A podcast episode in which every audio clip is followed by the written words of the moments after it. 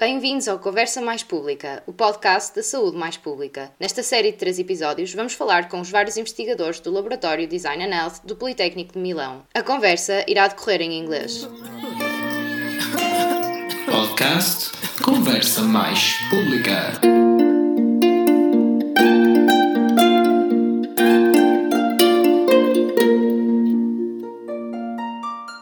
In the physical environment to promote and protect health has been a hot topic for architects for a long time. Today, we came to listen to them in search for a long wanted multidisciplinary approach. First of all, let's introduce the group. Design and Health Lab is part of the Department of Architecture, Built Environment, and Civil Engineering of the Politecnico di Milano in Italy. Their vision is to use the architectural project as a driver of social, health, economic, and environmental needs to improve the well being of the population through an application of scientific research as a tool for innovation. Their main areas of work are the study of the relationship between the built environment and public health, the design of innovative and efficient hospitals and healthcare facilities able to promote health and well being, and the development of scalable tools to assess the quality of healthcare environments and support decision makers in making strategic choices with evidence based approaches.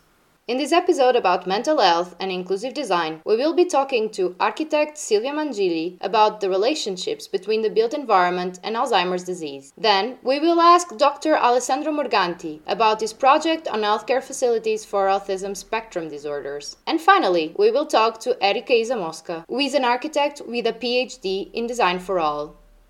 First, we'll be talking about built environment and Alzheimer's disease.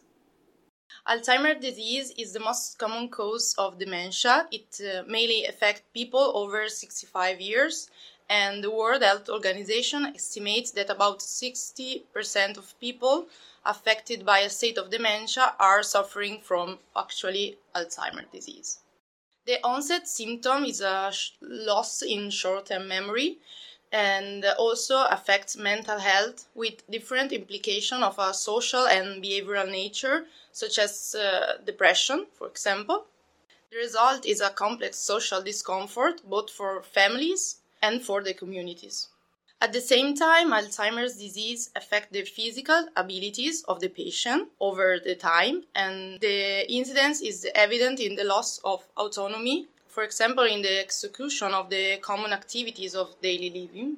Mm, the elderly population is growing all over the world and especially in Italy, where is the most cons- conspicuous were uh, in, in the world, uh, with an increasing life expectancy from 78 old for men and 83 for women in 2005 to the 80 for men and 85 for women in 2018. So, uh, epi- epidemiological data shows that Alzheimer's disease is rapidly increasing and could count to uh, 150 million cases in 2015. Your work focus in the phase previous to the disease or when the patients already have Alzheimer's? Since my master degree thesis, I focus on the nursing homes, so for people that already have higher state of dementia, so from five to seven stage of dementia, so are basically already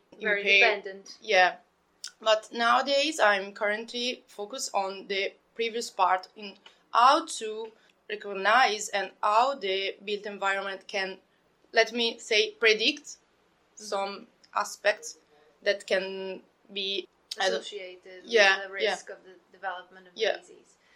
Why should public health interventions on this area be a priority? You've talked to us about the dimension of Alzheimer's disease, so can you explain to us why this should be a priority for us? Sustainable, inclusive, and resilient cities and urban settlement are the key to enabling people to live long and healthy lives. So, within the urban settlement, health and social health facility for elderly patients represent a fundamental social infrastructure that collects important investments, but at the same time, those spaces must be suitable for them.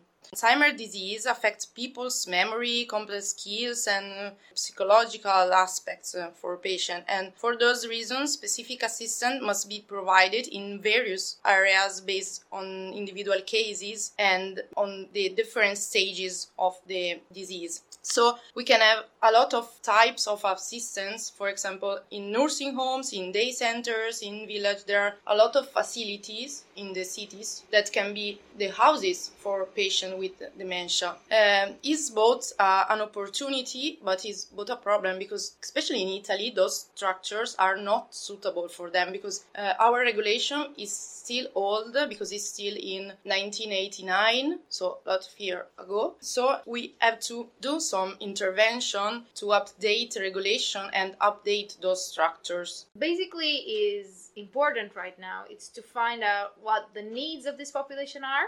Mm-hmm. And they're probably going to be connected not only with the healthcare facility by itself, but also with the city vibrance, no? Yeah. with the city um, environment. What aspects of the built or natural or social environment can affect the prognosis of patients with this type of disorder? Patients with dementia relate in a different way than us with the built environment. This due to the changes in perception, eyesight, movement, and so on.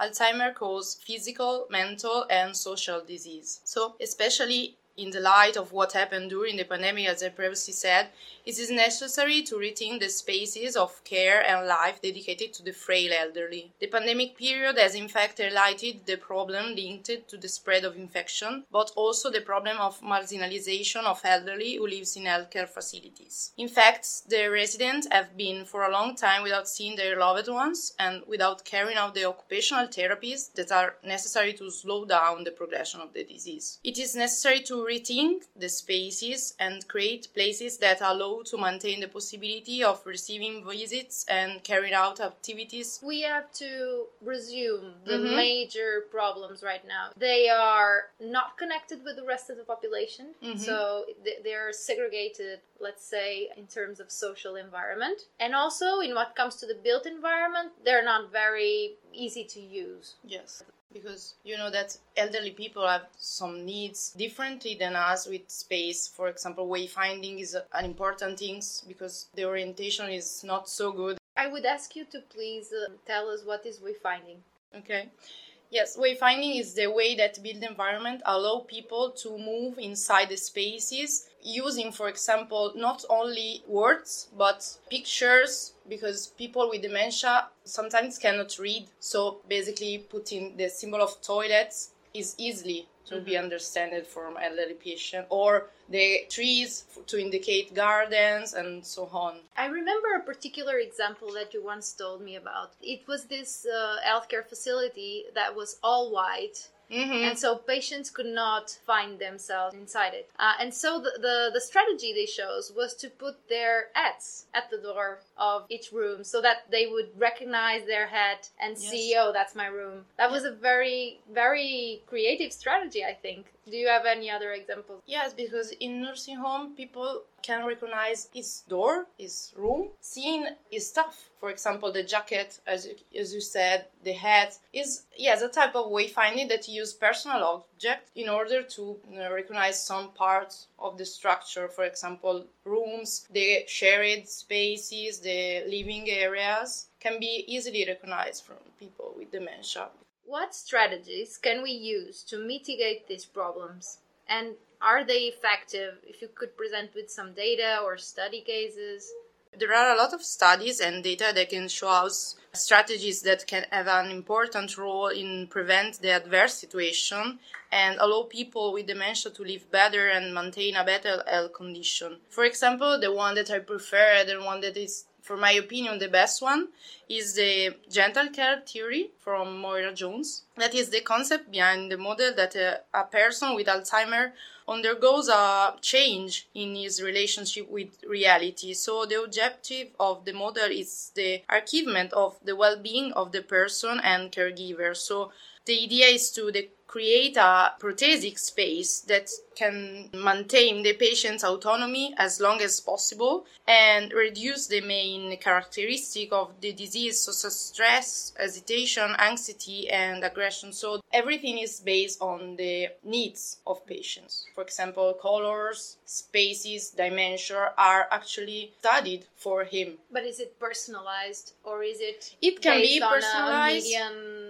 it's based patient? on studies, but it can be personalized. For example, they pre- present the, the theory of using some furniture and stuff that comes from the original home of mm-hmm. patient in order to create a well-being. Is in a new place, but is personal things here. I, I remember that once you told me about the gardens, Yeah. therapeutical gardens. Gardens allow people to reduce stress and hesitation in patients with dementia. It's a therapeutic space for those reasons. And also, talking about this, I think also about colors because gentle care shows that using light colors reduce stress and agitation in a patient and also reducing the color contrast, for example, in floors. For example, uh, using green tiles and white sanitaries are prothetic because people can see different objects in the spaces. Uh, yeah, you you were telling me about that before. Is that, for example, when we have those chess floors Yeah. in which the tiles have two different Yeah. colors, they see that as obstacle Yeah. that they cannot go through because for them it's like a- different scale, as you said, and so Yeah, it's because- hard for them to walk there. Mhm, That's because- something impressive. That's I don't think it's um, common sense that problem. So Yeah, because it's related to visual impairments that people with dementia have. Because basically, the black ties for them are holes. So using this contrast is basically a problem because they they, they can walk if they see those walls in, in the floor. At this point, I would say that these are strategies that are not only good for healthcare facilities, for nursing homes, but I would say they are also useful for the our homes. Yeah. I would say I'm probably going to have dementia, and if I design my house already thinking about this, it's going to make my life way easier than if I make a very cool bedroom but all white instead of changing colors, as you Yeah. said. Do you think that architects nowadays care about these details? When they're building homes that are not focused for all elderly, but general homes, but thinking that they're going to get older. Do you think that's part of the conception already, or is it still going to Mm, grow a little? 50-50 i think because there are some architects that are interesting in this they call it lifetime houses so you enter when you have 20 and you stay in the same house for years and there are other architects that design basically for people that are getting inside the houses so with different needs. For short periods of time and with technical structures and aspects that are good for a type of people and not to another type. For example the dimension of the doors for people with some impairments need to be 8 centimeters and for other people are to be 70 centimeters A while ago, you were saying that wandering is a problem you need to careful about Yeah. when designing. For Yeah. example, you cannot have different levels. Yeah,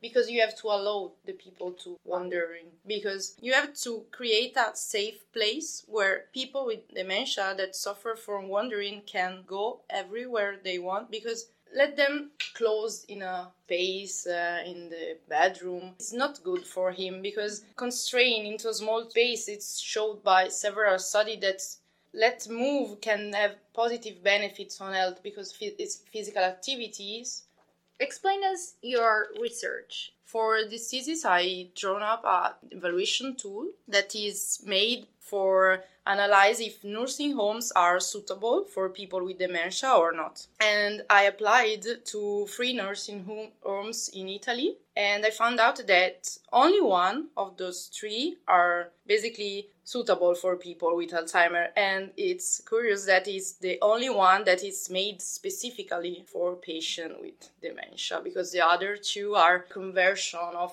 some nursing homes that are made for common elderly people. Mm-hmm. So for every criti- criticalities that emerge from the application of my tool, I propose an intervention that can be more or less in- invasive at an architectural level. Basically, it can be the reconfiguration of the dental unit because in some cases the units are for two to four people together, but for dementia people, it's better to have only one people in every unit. I was uh, I was wondering, for example, if the the case you were showing, you were mm-hmm. telling us about mm-hmm. the one that was the best mm-hmm. of, of, the three. Uh, did it have complete compliance with your criteria, or was it partial? Uh, ninety percent. Ninety percent. So it's not even one hundred percent. Yeah, because they are a village. Okay. So it's a, a little bit fake, mm-hmm. we can say, because it's okay made for people with dementia, but it's too extreme, I think, from some points of view because our houses in two floors with eight apartments for every floor, with living area shared but you know that people with dementia can be in the first floor for example because they have wandering that is the mm. continuous going uh, from a place to another that is a characteristic of people with dementia. They have to be on the ground floor because they can go outside inside as they want. So for this small reason it lost it was 90% yeah. Because i was wondering that for example the fact that the best case you mm-hmm. studied mm-hmm. was 90% mm hmm and it was specifically made for Alzheimer's patients. There must be a way of assuring that these structures that are made specifically for Alzheimer patients have 100% compliance. So, are there guidelines nowadays? Mm-hmm for these facilities? No, there are a problem. So they do the right things. They anticipated mm-hmm. some regulation, but it's not enough. A private structure with an architect that conduct a research for doing this this facility. But it can be one people have to be the system that is think for people with dementia. Now let's hear about the research project on healthcare facilities for autism spectrum disorders.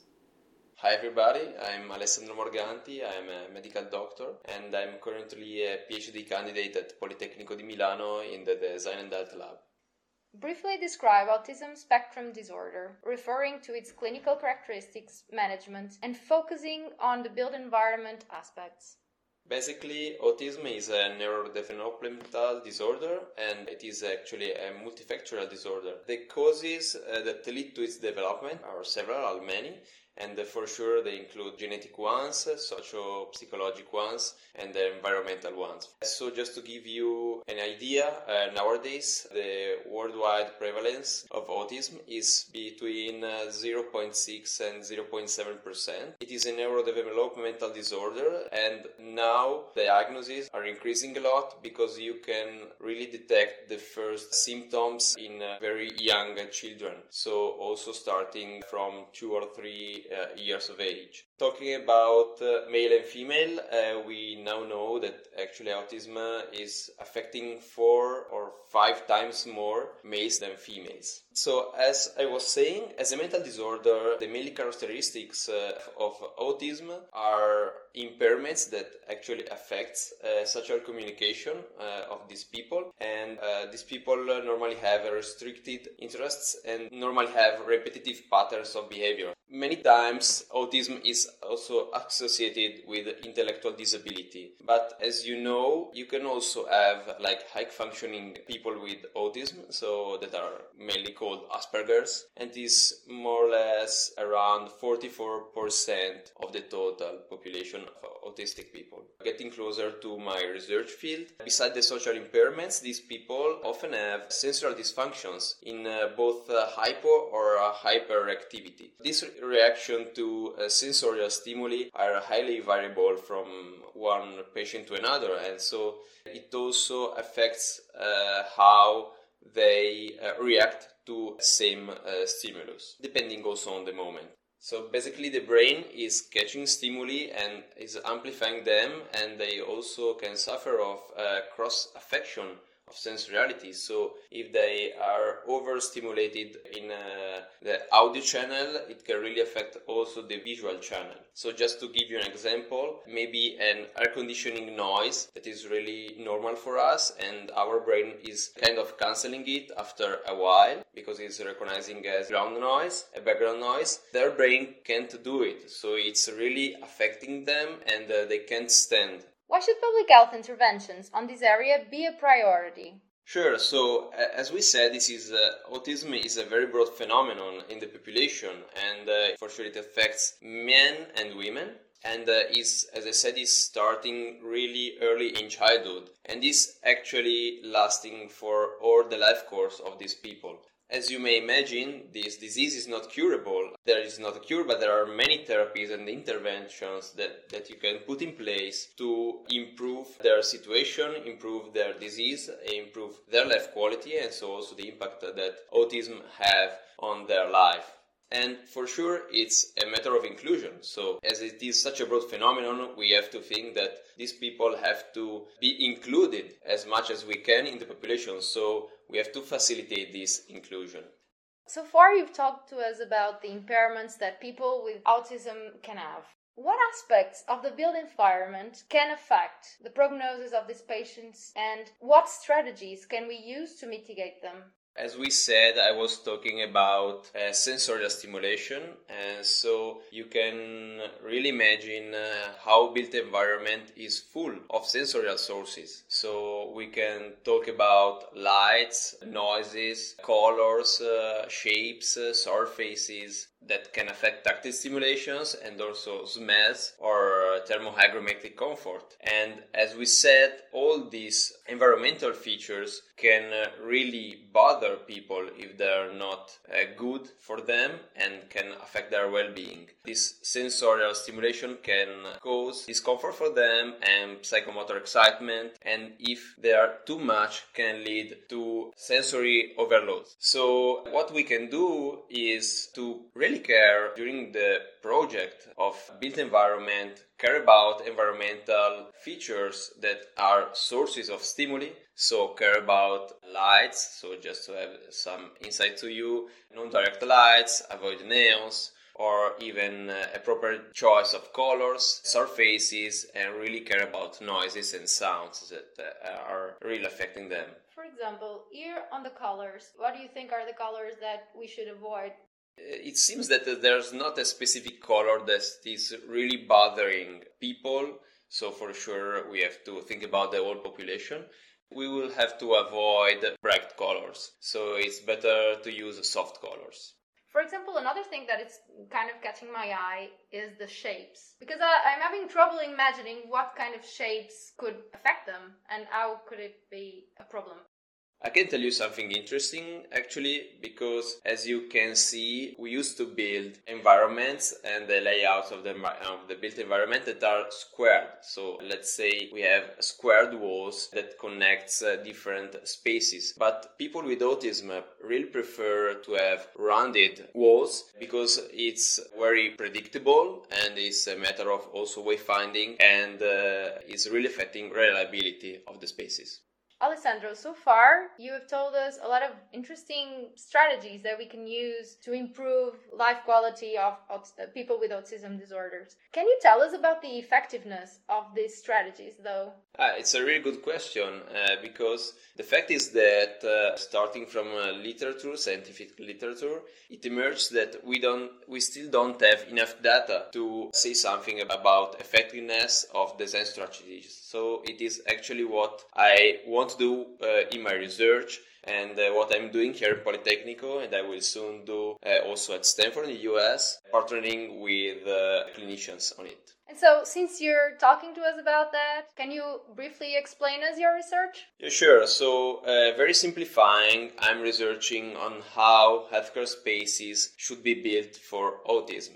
Why I'm focusing on healthcare spaces. Just to give you a clue, from uh, some studies, it emerged that people with autism goes to the hospital for uh, acute care problems 2.3 times more than uh, neurotypical people. So this is for acute care problems, but you can imagine that they join also a lot healthcare structures for chronic follow-ups and therapies. So it is very important to make them feel comfortable while going at the hospital, also because it affects the prognosis of this patient, because it really affects the communication with the doctor, how they can have a diagnosis and then the, the prognosis. Just to give you a clue about uh, costs, another Another study shows that uh, mean total uh, emergency department charges for adults with autism are significantly higher uh, if compared to adults without autism. They are more than doubled. But let's see uh, why they go to the hospital for acute care problems. Mainly, they have to attend emergency departments because of epilepsy associated problems, mental disorders such as bipolar disorder, depression, schizophrenia, but also like uh, falls and respiratory disorders. So, as I was saying, I'm considering uh, mostly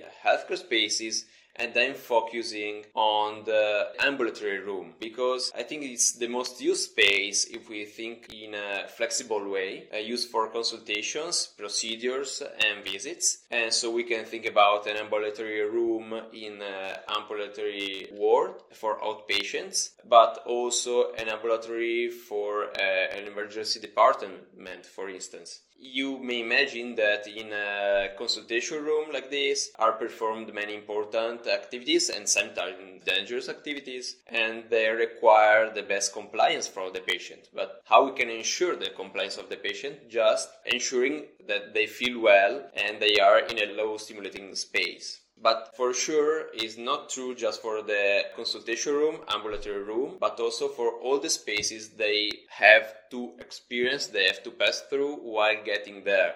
So starting from the entrance area to the connections to the waiting area and then uh, for sure the ambulatory room.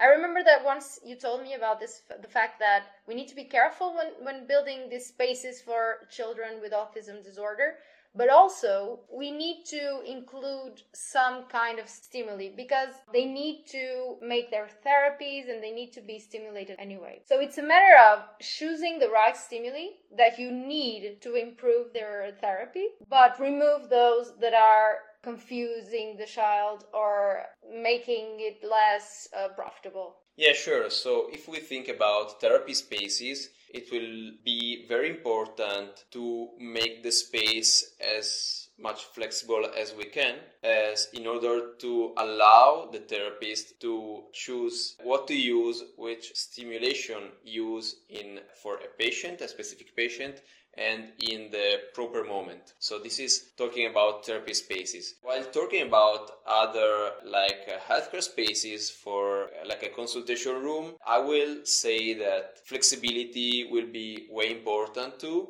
but it will be important in order to remove all the more or less all the stimuli and just keep the ones that are making the people feeling well. So maybe distracting for children, but as we said, autism is not stopping in childhood, so it will last for all the life course. So we, have also to care about adults that for sure are more used to bear with stimulations in their life. Can the same strategies you told to us about be scalable and replicated in different contexts? I was thinking, for example, if we can use the same strategies in their homes or in their schools or in public spaces. Do you have any thoughts on that? I want to say that these strategies will be really scalable because they are very cost effective. So building spaces like these that are good, let's say autism friendly, is not costing more, is really cost effective. It's just uh, a matter of caring while designing about uh, elements we, we will put in the space. These strategies will also be very uh, replicable because we can really apply them in other spaces like public spaces for sure. Let's say like schools or museums or universities and so on. So let's say strategies for spaces that have to be joined by many people, many different people. And I want to say that these strategies are also very good for neurotypical people, people that uh, don't have uh, autism. Just to give you an example, have you ever felt like overwhelmed with uh, a sensorial stimulus, let's say such a repetitive and high noise? So let's think about noise pollution. Of course, a lot in Milan, I would say. Yeah. I feel the noise very much here. I totally agree. you can never rest. So uh, if you think about this situation, having a, a, good noise insulation, low lights, it will really decrease your stress because they are all stressors, we can say. And uh, this is really uh, also improving your well-being. So also improving well-being for ne- neurotypical people. And finally, we'll talk about design for all. Design for All has been defined as the design for uh, human diversity, social inclusion, and equality in 2004 by the European Institute of uh, Design and Disability, that nowadays is called Design for All Europe. And actually, um, it's takes into account uh, all the environment, products, and services that uh, can be used uh, and also appreciated by different users, by the wider range of users, because Actually, we are talking about uh, design for different users, not only about uh, a standard person. In fact, uh, it's extremely important to consider how the concept of disability evolves. Of course, there are permanent impairments, as person that born blind, person that use wheelchair, but that usually is what we mean for disability. But actually, there are also permanent impairments. Just think about uh, old person that maybe can have problem inside uh, as cataract uh, or maybe motor problems, but is just for part of our life. Another example are maybe when you broken arm or pregnancy and so on. While the other important aspect that uh, actually can broader this concept uh, is the situational impairments, uh, which is how we are uh, affected by the use of the environments uh, and is uh, about the experience that we make with the environment and if the environment is not designed in a proper way also following this strategy actually can be disabled for people. Think about uh, where you are carrying a bag carrying a stroller if the um, path is not properly designed with the correct dimension with the correct pavimentation so it can be it can provoke some kind of uh, problem yeah obstacle barriers physical barriers but also sensorial barriers what are the different points of view on this subject? Yes, so uh, this is uh, actually related to what we talked about before because there are some studies on design for all that focus still more on concept of accessibility, so they are more related to uh, physical accessibility. But actually, design for all means uh, uh, to consider different kind of user regardless uh, age, gender, culture, disabilities or abilities. So it's not just uh, about physical access, but it's also about uh, uh sensorial factors, um, cognitive factors, and social factors. I think that is important to consider that uh, design for all doesn't mean uh, a perfect design for all people. But um, we have to consider that uh, is uh, um, more related to provide uh, an experience uh, that can be usable uh, in an equal way to different people. What does it mean? That for example at the entrance of a building we can create uh, two different solutions. For example, an entrance with uh, stairs uh, and ramps, uh, but uh, in a very, I could say, elegant way. Erica has conducted research to evaluate, with an evidence based approach, how much a space designed considering the design for all principles provides evident well-being for all. The tool includes three main categories: physical spatial quality, sensorial cognitive quality, and social quality. These three main categories are then divided in eight criteria usability, functionality, safety and security, wayfinding, understanding, environmental factors, well being, and social inclusion for example, uh, equal use of the environment and object, uh, functionality, for example, uh, the flexibility of a space. Um, we can think about uh, uh, how the fact that different height uh, of a desk, for example, can maybe um, provide a better relation with people and, um, and so on of safety and security, of the environment, uh, and these are all maybe related to um, physical uh, and, uh, and spatial quality, sensory and cognitive factors that can define also the quality of a space and um, and then also social um, factors. In fact, uh, uh, social factors uh, are aspects that are defined recently that are also taken into account from the eight universal design goals that are more recent, are from 2012. Uh, and uh, from other different studies. But actually, there is this kind of evolution. So, at the beginning, with uh, design for accessibility, we consider also the physical qualities. Then, through the universal design principle, we start considering also sensory and cognitive factors. And nowadays, actually, design for all aspects take into account also social factors you applied this tool mm-hmm. in case studies. What were the factors that you felt were less uh, complied with?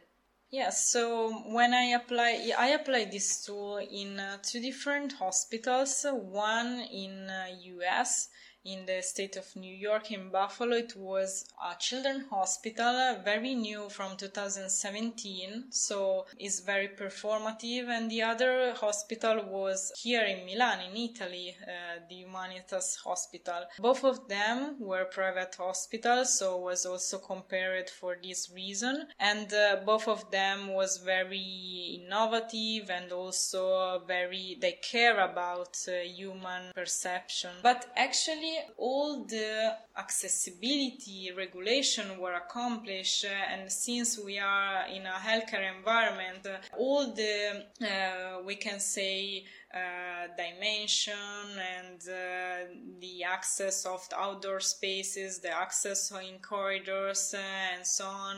Uh, was very well designed, of course. So I think that part uh, was actually pretty good. I feel that uh, maybe the wayfinding was still an aspect that uh, needs some improvement in both case studies. For example, too many colors, too many information, and people, yeah, appreciate because it was a children hospital, so it was nice to see all these images and so on. But a lot of people feel that was too much to uh, to too much information. Yeah, I remember that you you given us an example in which you showed some photos that the levels at specific flowers was yes. it? Uh, the different colors, different flowers, and then in the elevator you would have these icons that were animals. Not only flower, but all different topics for okay. different floors. But yeah, uh, then maybe it works, but then when you have for instance, different uh, colors, uh, uh, it was difficult maybe to assign uh, a meaning uh, to each uh, departments, mm-hmm. and also they have maybe information about healthcare mixed with information about wayfinding, so so that was a bit tricky. So finally, I would say that your topic is associated with the ones that we previously seen in this podcast, which were uh, related to Alzheimer and autism. For example, I'm seeing that you have one of your criteria in the sensorial part, which is wayfinding, and also environmental factors like acoustics, uh, light, and etc. I think this is very important. The fact that using this, you will basically consider all the other areas. Yeah, yeah, yeah. It's completely true. In fact, uh, design for all is very complex because actually consider a lot of different users and uh, through the criteria you was reading uh, that are actually um, basic of uh, the evaluation tool, it doesn't start uh, considering uh, a space that is good for a person with autism, a person that have problem in Alzheimer, while it consider these criteria, which are something that affect all the different users. And that's it for this week's episode. We'll be back next week with more on built environment and health. Podcast Conversa Mais Pública.